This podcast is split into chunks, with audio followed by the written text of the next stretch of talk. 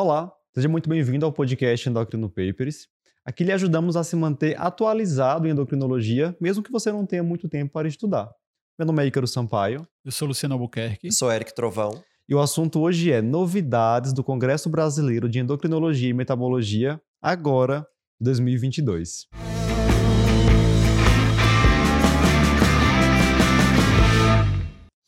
Gente, no início desse mês de setembro, rolou aí o CIBEM 2022. Isso. Como a gente sabe, nem todo mundo conseguiu se deslocar até São Paulo para acompanhar o congresso, e mesmo quem estava lá não tem como acompanhar todas é, as salas, sala, né? mesmo. tudo que estava sendo falado. Então a gente vai trazer aqui um resumão das principais novidades que foram discutidos nesse evento. Uhum. Vamos começar falando das novidades de diabetes. E aí teve muita coisa. Um dos pontos discutidos foi a atualização da diretriz luso brasileira de diabetes, né? Uhum.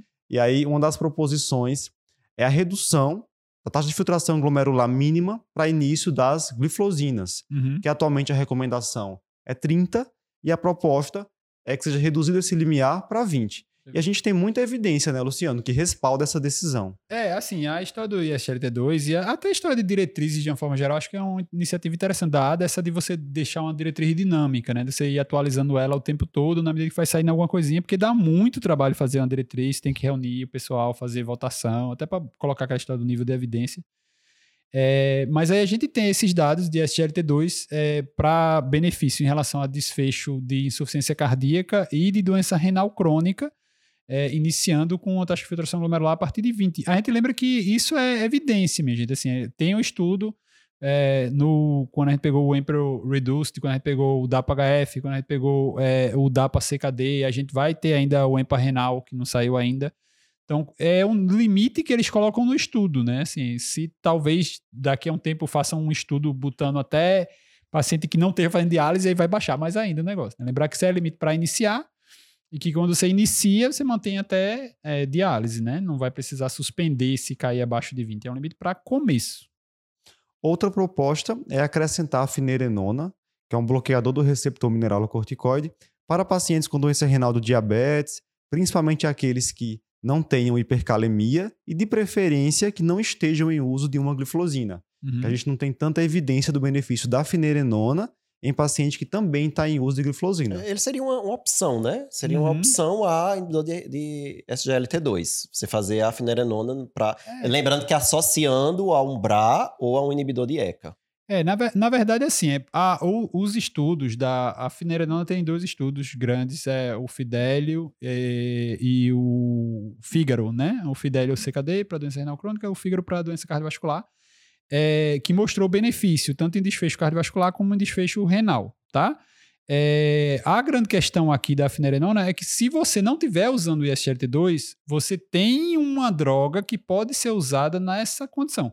Mas tinha paciente usando ISGLT2 e quem estava usando os dois ao mesmo tempo teve benefício do mesmo jeito. Então, assim, não é que você só vai usar finerenona quando não puder usar ISGLT2 é que na impossibilidade de usar ISGLT2 é assim a indicação. Aí fica... é que você não vai deixar sem nada. É né? isso, aí é que você teria que usar vai considerar mesmo. fortemente, isso, né? Isso, isso, isso. Lembrar aí a finerenona é um, é um antagonista mineralocorticoide, né? É, ele entra na, entraria na mesma linha da espironolactona e a gente lembra que no diabetes a gente não usa espironolactona porque o diabético renal crônico ele tem uma tendência maior de fazer acidose tubular tipo 4, né? E aí vai ter acabar tendo mais incidência de hipercalemia quando usa espironolactona. Então, por exemplo, é, um diabético com IC de fração reduzida, quando você bota a espironolactona, tá, faz parte do, do, da, do, do, quarteto fantástico, como a gente diz, né?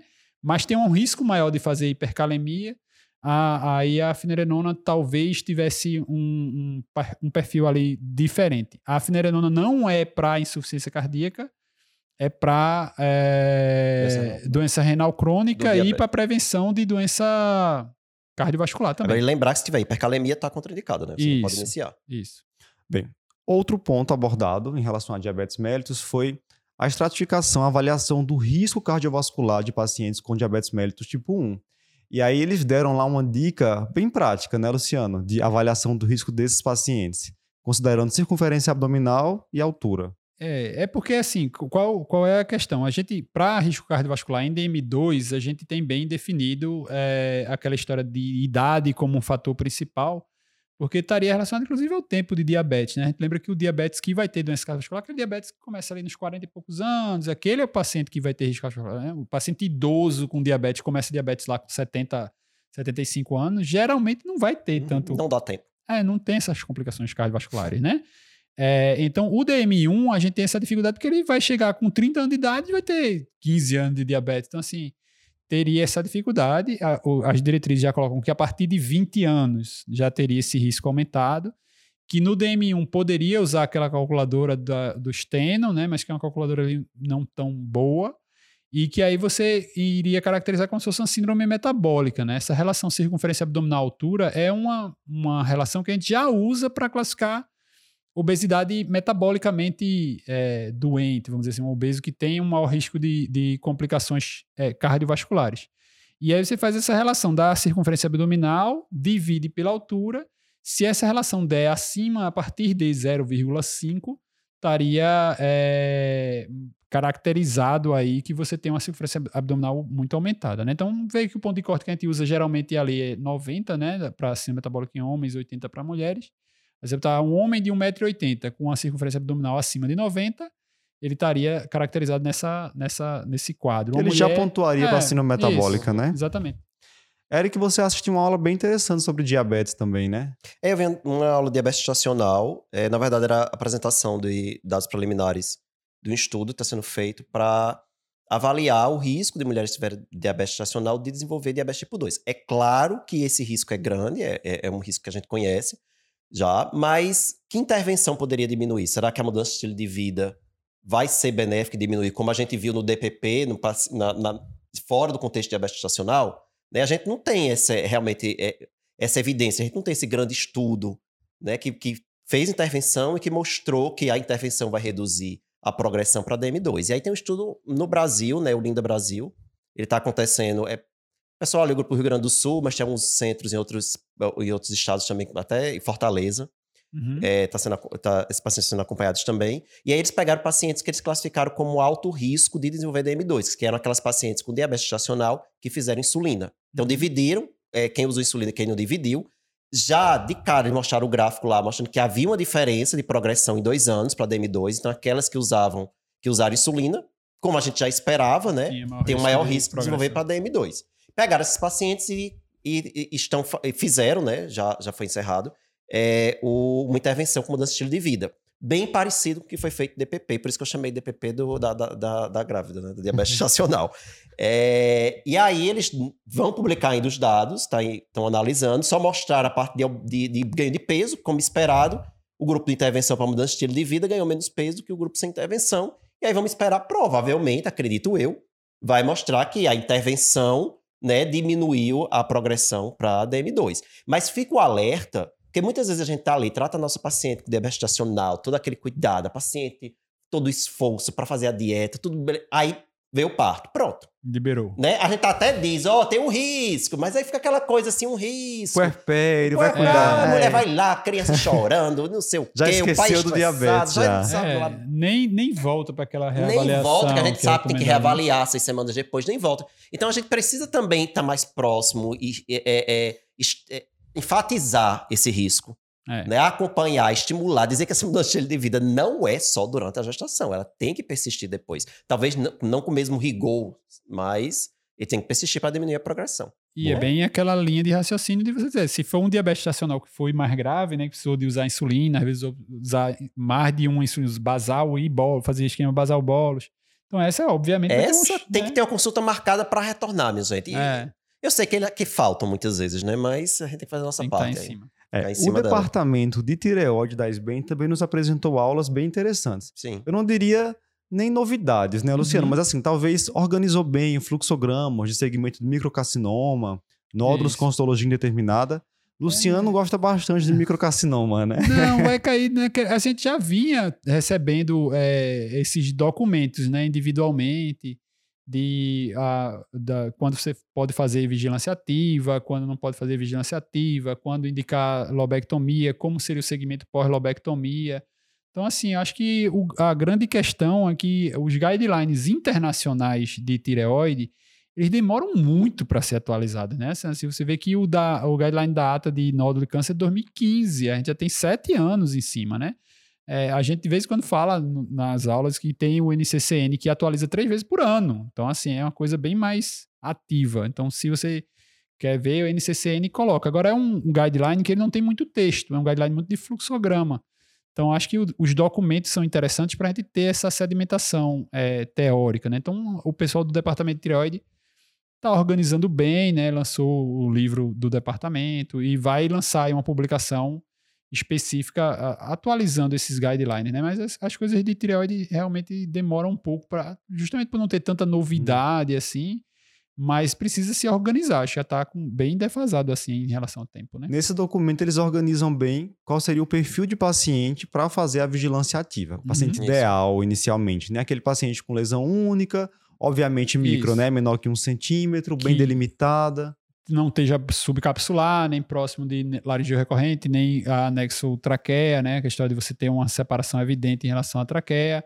É, o histórico familiar é, já levar em consideração quando surgiu, porque se for uma faixa etária muito jovem ou muito avançada, tem maior risco, é, embora eles não coloquem isso muito claramente nesses critérios. Mas isso aí entra dentro desse contexto, principalmente imagem, né? O aspecto ultrassonográfico acho que talvez seja o principal. E, e aí eles chamam a atenção também, além da imagem, para característica da equipe que está acompanhando e para característica do paciente. Porque é. às vezes está tudo lindo, perfeito, dá para fazer a vigilância ativa, mas o médico não se sente seguro, não tem experiência, e até eles orientam nesse caso, encaminhem para quem tem. É. Né? Ou não tem uma, um, uma ultrassom confiável, você não tem uma equipe de radiologia que dá para confiar no ultrassom, então também não vai rolar. Ou é um paciente estressado. É um paciente que não vai, não quer ficar com câncer no pescoço. Ou que tem uma família estressada. Ou que tem uma família estressada. Então, eles, eles no documento, eles vão colocar isso. Que é aquele, é, o paciente que seria o ideal seriam aqueles com todas as características de imagem que vocês descreveram, com uma equipe multidisciplinar que dá para acompanhar direitinho com experiência e um paciente acho que eles chamam paciente minimalista. Minimalista, né? minimalista. É, paciente zen, paciente de bem com a vida. Olha, o paciente ideal é o japonesinho do Kuma Hospital, né? Se não for ah. aí, por isso que eu, eu falo isso porque o grande estudo é do, do Ito, né? Que ele faz esse acompanhamento desses pacientes japoneses, asiáticos, e tem já uma, né, uma tendência, já tem um problema com a questão do pescoço, né, da cirurgia, por isso que inventaram a história da, da tiroidectomia transoral, teve um tempo que fazer um transaxilar, então as coisas bem, uns acessos bem diferentes para não ter cicatriz. Tem um medo da radiação também, é, né? Então, assim, eles têm uma, uma filosofia diferente em relação a essa abordagem, né? O ocidental, de forma geral, ele quer saber tirar a doença. É. Então, assim, é uma coisa que tem que ser discutida. A gente já viu uma transformação muito grande nas condutas de câncer de tireoide em relação à agressividade. A gente é muito menos agressivo. Sim, faz lobectomia, coisa que a gente fazia antigamente. Não, não fazer iodo é, para os pacientes. As condutas que tinham na época da minha residência, por exemplo, não. há cinco anos atrás. Totalmente é... diferente. E eles definiram bem como vai ser feito esse acompanhamento do microcarcinoma, que seria com ultrassonografia de seis em seis meses por dois anos, depois Isso. anual. E se aí se esse nódulo apresentar um crescimento a partir de 3 milímetros, ou sinal de extensão extratireoidiana, ou obviamente metástase, é, linfonodal, claro. metástase à distância, aí vai ser abordado, opta-se por cirurgia, cirurgia, para tratamento da lesão. É como ela até falou lá, né, na palestra. Não é que é porque é vigilância ativa, que é vigilância ativa pro resto da vida. Em algum momento pode ser que precise operar. É.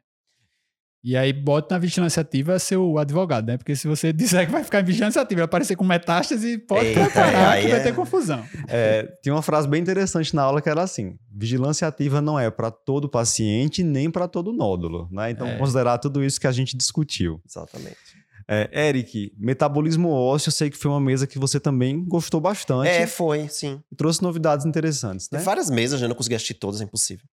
É, mas teve uma, teve a convidada internacional que falou do que da grande pergunta do, do momento do metabolismo osteoporose. Né? O que fazer quando você retira o denosumab? E aí, na verdade, ela trouxe fluxograma, que é uma coisa que já vinha sido colocada em alguns, alguns estudos, né? Que tudo depende muito do tempo que você fez o denosumab. Então, um ponto de corte aí seria dois anos e meio. Então, uhum. o paciente que fez menos de dois anos e meio de denosumab tem menos risco de fazer a complicação da retirada, que é fraturas múltiplas de rebote.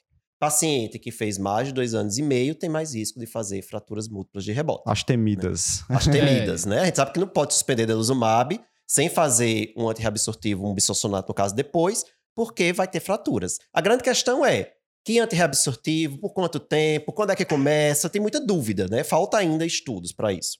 E aí, primeira coisa é dividir com esse tempo.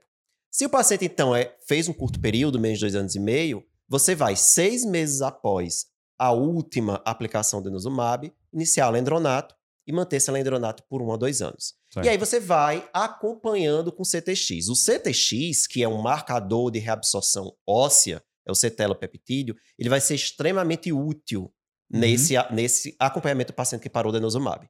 Né? Porque se o CTX continuar alto, você completou dois anos de alendronato, o CTX está alto ainda, eu vou prolongar, eu não Isso. vou parar. Certo? Aí você só vai ter a segurança de deixar o paciente sem nada quando o CTX estiver suprimido. Passou de dois anos e meio, fez, ah, fez ah, quatro anos de denosumab, parou, sei lá, pelo custo, não pode mais comprar. Né? Aí o que, é que você vai fazer? Seis meses depois, você vai fazer uma infusão de ácido zolendrônico. Né? E aí já não é mais alendronato, você vai ter que fazer um bisfosfonato mais potente. Então faz o ácido zolendrônico e fica acompanhando com o CTX. CTX três meses depois, CTX seis meses depois. Se com seis meses o CTX continua alto, você faz faz uma segunda dose de ácido zolendrônico. CTX com seis meses está suprimido, pronto, só observa, mas continua dosando o CTX. Porque se lá na frente o CTX subir de novo, outra Volta. dose de ácido. E só vai parar o ácido quando, quando o CTX suprimir. Então eu posso e devo repetir o zolendronato com seis meses, nesse caso. Isso, se, deve. O, se o CTX estiver alto. Inclusive, é dito que se, ai, mas eu sou de um CV, eu não tenho como dosar CTX aqui. Minha paciente parou denosumab, o que é que eu faço? Você vai fazer ácido seis meses depois da parada e vai repetir seis meses depois. Na dúvida, você vai pecar por excesso. Se É. você não tem um CTX para lhe guiar. É, lembrar aí que a, grande questão é que assim, um, do- um dos pontos onde a gente mais indicava denosumab é justamente pensando em osteoporose como uma condição crônica e que você teria uma evidência de que o denosumab poderia ser usado por um período mais prolongado do que o bisfosfonato, né? É, então, assim, se a ideia do denosumab é fazer uma terapia mais prolongada, quanto mais longa o tratamento, maior o risco de ter esse rebote. Isso, né? maior o risco de ter quando parar. Esse é o grande problema do denosumab hoje em dia, é você, você tem que programar quando você vai for começar, né? Para evitar É. esse problema futuro. Tem que botar, você atendeu o paciente, prescreveu, bota um alarme lá dizendo, ó, o paciente usou a medicação seis meses atrás. Liga, manda a secretária ligar para ela para saber como é que tá. Né? porque E eu escrevo na receita, não suspender É. sem orientação médica. ser né? vigilância Depois- ativa do denosumab. Daqui a pouco, né? Pronto. E não esquecer do CTX, tá, minha gente? O CTX vai ser o nosso Guia, assim, né? o nosso guia aí, o, Boa. o braço direito. Na área de andrologia, eu até acompanhei com o Luciano uma mesa bem importante sobre a terapia do hipogonadismo masculino sem ser com testosterona, né? Outras opções de Isso. tratamento. E aí falou-se muito sobre a opção do clomifeno para pacientes com hipogonadismo funcional. Por Isso. exemplo, o hipogonadismo associado à obesidade. É, não, aí, aí você tem que pensar nisso, né? O hipogonadismo é chamado funcional quando você tem alguma causa orgânica que estaria relacionada a. Não orgânica, né? É, uma causa que pode ser reversível. né? Reversível, Perdão, organ- isso. É, exato. É, então, no caso, por exemplo, a obesidade, você teria um hipogonadismo hipogonadotrófico e aí cabe o clomifeno. Lembrar que o clomifeno, ele só cabe no hipogonadismo hipogonadotrófico, Boa, né? Porque você vai isso. tentar religar esse eixo, o clomifeno vai ter um efeito central para tentar aumentar as gonadotrofinas, né? Então, se for um hipogonadismo hipergonadotrófico, por alguma razão, você vai ter que fazer outra investigação e o clomifeno não cabe aqui de jeito nenhum, né? Então, não vai ter essa situação. A- a- até então, assim, a gente tem duas grandes indicações para usar o clomifeno nesse contexto.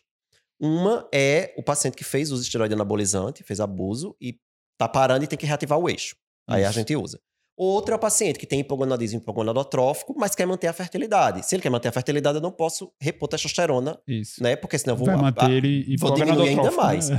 Agora tem que ser hipogonadotrófico, aí eu posso fazer o clomifeno. É. Só que tem se discutido, será que o clomifeno ele também não vai ser útil no paciente com hipogonadismo funcional com obesidade, por exemplo?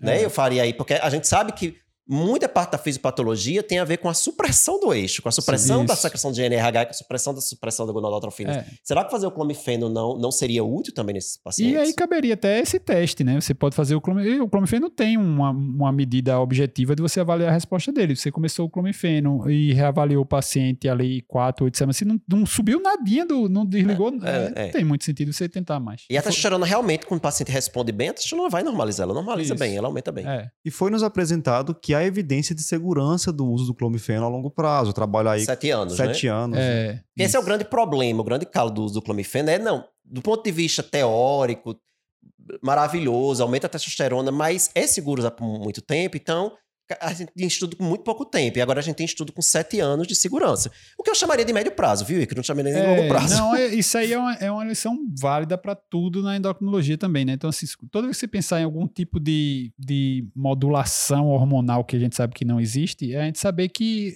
se a gente não tem evidência dos efeitos de longo prazo de nada, então, assim, você está expondo-se ao risco de curto, médio e longo prazo. A mesma coisa quando a gente está tentando tratar as condições, dizer, ah, o clomifeno vai me ajudar aqui, mas eu não sei até quando eu vou poder contar com ele, né? Óbvio que a medicina é dinâmica, você tem que saber disso Uhum. quando você está começando o tratamento. E claro que mais estudos aí tem que rolar para mais de Uau. 7 Isso. anos, 10, 15, Isso. 20. Será que eu não posso deixar meu paciente com hipo, hipo, hipogonadismo hipogonadotrófico, que está respondendo bem com clomifeno, e mesmo quando perde peso e para, porque pode acontecer, você para, né, volta. Às vezes é um hipogonadismo idiopático, de uma causa genética Isso. ali que eu não sei o que é. né? Será que esse paciente, em vez de ficar dando testosterona, não poderia deixar só no clomifeno? Eu não tenho essa resposta ainda. Exato. Pelo menos até que ele defina prole, por exemplo, é, né? Uhum. sim. Na área de transgeneridade, houve algumas discussões também interessantes. Teve, né, teve uma mesa sobre efeitos, principalmente efeitos indesejáveis da, da terapia hormonal cruzada, né? E aí falou-se da muita policitemia, né? Que é um efeito comum que ocorre com o uso de testosterona em homens trans. Então, a, a- paciente ele faz hematócrito alto, da gente vigiar esse hematócrito, da gente reduzir dose quando esse hematócrito começa a passar de 50%, né? Esse ponto de corte aí, para ficar na cabeça da gente, acima de 50% a gente já tem que estar mexendo na dose da testosterona. Né? E a hiperprolactinemia em mulheres trans. Né? A gente sabe que é uma realidade que a prolactina aumenta. Nem toda prolactina alta a gente vai se estressar, porque a gente sabe que a própria reposição estrogênica vai aumentar. Mas Uhum. se você tem níveis mais altos, se é abaixo de 100, a gente geralmente fica achando ali que é devido ao estrógeno. Passou muito de começar a pensar se esse paciente talvez esteja desenvolvendo prolactinoma. Não podemos dizer ainda que a reposição estrogênica na mulher trans causa prolactinoma, né? Mas existe aí uma- um, um receio, um medo. Então, vigiar essa prolactina, foi enfatizado isso, a gente deve vigiar a prolactina. Começou, três meses depois a gente já faz uma basal e três meses depois já, já dosa uma e depois pode ficar dosando anual, certo? E lembrar que não é só o estrógeno que aumenta. A ciproterona tem sido cada vez mais implicada, que a gente faz a ciproterona muitas vezes como antiandrogênico nessas pacientes, essas Uhum. mulheres trans, tem sido implicada como causa de hiperprolactinemia. É. E estudo comparando com o espironolactona, que é outro antiandrogênico, tem mostrado que, na verdade, a ciproterona parece aumentar mais a prolactina do que a espironolactona. Então, se for um problema, por exemplo, ah, tá só em 50. Isso aqui não é um prolactinoma, mas tá causando galactorreia, essa galactorreia tá sendo incômoda para paciente. Você pode trocar da ciproterona para espironolactona. Né? Seria uma- um, um- motivo, é uma indicação de fazer a troca e ver se o paciente melhora. Aplicação prática, né? é, disso. isso acontece. Falando em prolactina, Sim. Pegando o gancho. é, Luciano viu uma aula interessante sobre tratamento de microprolactinoma, né, Luciano? Isso. É porque o prolactinoma a gente sabe que sempre assim, a- é um grande tumor que é tratado com é, medicação, né? A gente dificilmente vai indicar cirurgia, não ser aquelas situações de grandes tumores que não respondem à medicação, mas em geral o tratamento primário seria farmacológico, mas a gente teve aí o guideline italiano que colocou que na situação de um micro eh, prolactinoma que tivesse ali uma, uma posição, igual a história que a gente falou do microcarcinoma, né? Fosse mais na porção inferior, mais centrado, que não tivesse nenhum ali naquela classificação do quinóspe, não tivesse invasão de seio carotídeo, porque às vezes mesmo sendo micro pode ter, né? Então, se você tem uma perspectiva cirúrgica boa pela imagem e você tem um cirurgião com uma taxa de sucesso elevada, aí você e o paciente quer, né? Porque a gente sabe que no, em outras condições ele vai precisar ficar usando medicação e ficar monitorizando. Então ele poderia ser submetido a um tratamento cirúrgico para cura desse microprolactinoma, né? Ah, na- nos centros que têm uma, uma grande experiência tiveram eh, resultados interessantes, taxa de sucesso elevada, mas não deixa de ser uma neurocirurgia. Acho que é uma coisa, assim, pelo menos no meu modo de ver, um pouquinho mais é, ali de que existe essa opção do que propriamente para uma conduta. É, não é uma coisa que eu me vi. né? Assim, foi uma, coisa que assim, que teve no congresso que me deixou assim, meio assim, ó, ó, surpreso, né? Mas se você parar pra pensar, não é uma coisa É. que a gente, eu vejo isso acontecendo no dia a dia. Porque, né, se for um micro tão bonitinho, tão centradinho, tão colocadinho, geralmente ele vai responder bem a dose Bem, baixa. exatamente. Né? Eu, como paciente, ia preferir uma medicação do que Imaginar fazer que uma- o paciente uma vai cirurgia. preferir Preferir a uma, Uma uma cirurgia. eu acho que aí vai E entrar não é só mesmo- isso, tem que lembrar que é um serviço com um neurocirurgião experiente. Não é assim, né? É. Em qualquer lugar, não, que vai ser, vai ser É, porque feito, ele não. viu muito isso em relação a até a fertilidade, né? Ele falou, não, porque você vai usar, se você indicar usar cabergolina, você vai ter que suspender a cabergolina na gravidez e tal. É, e aí tem um risco de crescimento, mas a gente sabe que os micro, em geral, ele tem uma chance Um de crescimento menor, né? baixo, né? Acho que Então, até assim, faz sentido um macro sem indicação, mas que a mulher vá, É, vá, vá gestar, e- né? Mas um micro. E, o- e lembrar que assim, o estudo, o- os, os dados que a gente tem na literatura é de dizer que a cirurgia é uma opção, mas Uhum. não existe um estudo comparando cirurgia com tratamento farmacológico. Então, assim, né, assim não, não vai ter uma priorização em relação a isso. Existe a opção, mas é bom para Continua sendo o agonista dopaminérgico, bom e velho. a, a primeira escolha, com certeza. Falando de algo com aplicação mais prática, e aí foi bem interessante essa aula, porque é um tema bem desafiador, que foi o segmento de pacientes pós-cirurgia bariátrica, Isso. das complicações que podem surgir durante esse acompanhamento. Uma das complicações citadas foi aquela hipoglicemia tardia, que o paciente Uhum. tem ali duas a três horas após uma refeição, ah, que pode ser manejado inicialmente apenas com dieta, redução de carboidratos simples, podendo ser associado inclusive à terapia farmacológica com a carbose, 50 miligramas antes de cada refeição, e você deixaria ali a investigação realmente com testes, com teste da refeição mista para aquele paciente que é refratário a essa abordagem inicial, pensando até mesmo em outros diagnósticos diferenciais, como por exemplo o insulinoma. Até porque esses testes não são a coisa mais simples do mundo são fazer, mesmo. né? Digo por experiência É. própria e recente.